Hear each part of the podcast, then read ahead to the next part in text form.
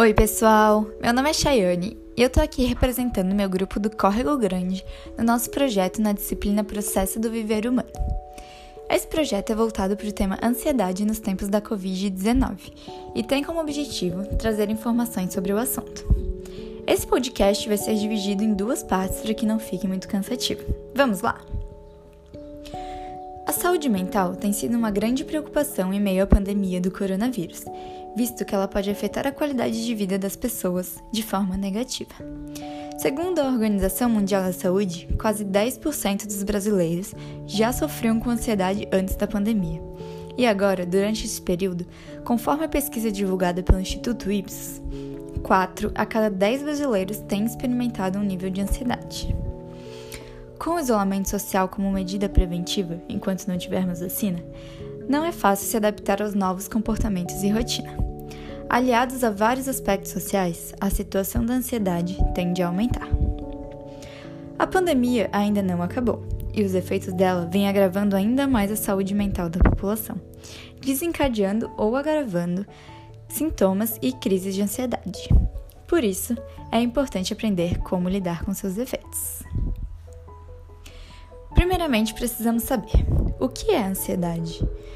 A ansiedade é uma reação natural do corpo humano, que consiste nos sentimentos de inquietação, agitação, preocupação ou estresse. Devemos nos atentar quando a ansiedade apresentar níveis irregulares, afetando de forma negativa o funcionamento da nossa rotina. Com a crise mundial do coronavírus, a ansiedade pode aparecer em nosso dia a dia por diversas razões: insegurança em relação ao emprego, angústia por não saber quando tudo isso irá acabar, preocupação com familiares e amigos, mudança na rotina, perda de emprego e renda e o próprio distanciamento social.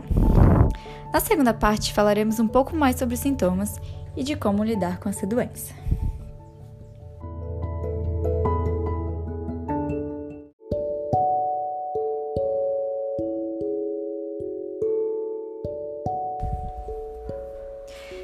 Olá novamente, pessoal!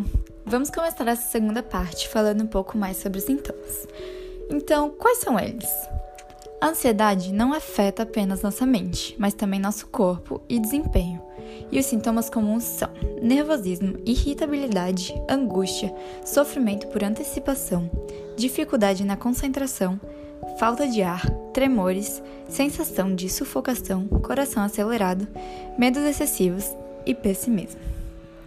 E como eu sei que eu estou com ansiedade? Durante uma crise de ansiedade, é comum sentir angústia, medo, preocupação e inquietação. Isso ocorre porque o corpo descarrega uma quantidade de noradrenalina e adrenalina fora do normal. Cada pessoa tem seus próprios gatilhos emocionais e diferentes formas de lidar com eles. Você consegue identificar que situações provocam esses sintomas em você? O que eu posso fazer para melhorar? Primeiramente, respire profundamente. Inspirar e expirar é uma mensagem de relaxamento para o nosso cérebro. Faça atividades relaxantes. Deite-se, escute uma música que você goste e te deixe feliz.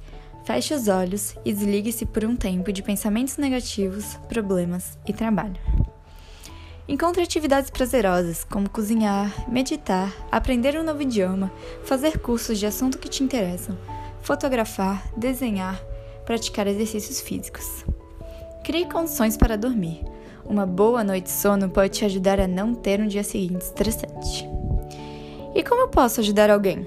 Você já pensou em oferecer ajuda às pessoas que precisam? Você só vai precisar de algumas coisinhas: amor, carinho, atenção. Acha que não pode fazer isso sozinho? Que tal um grupo de apoio?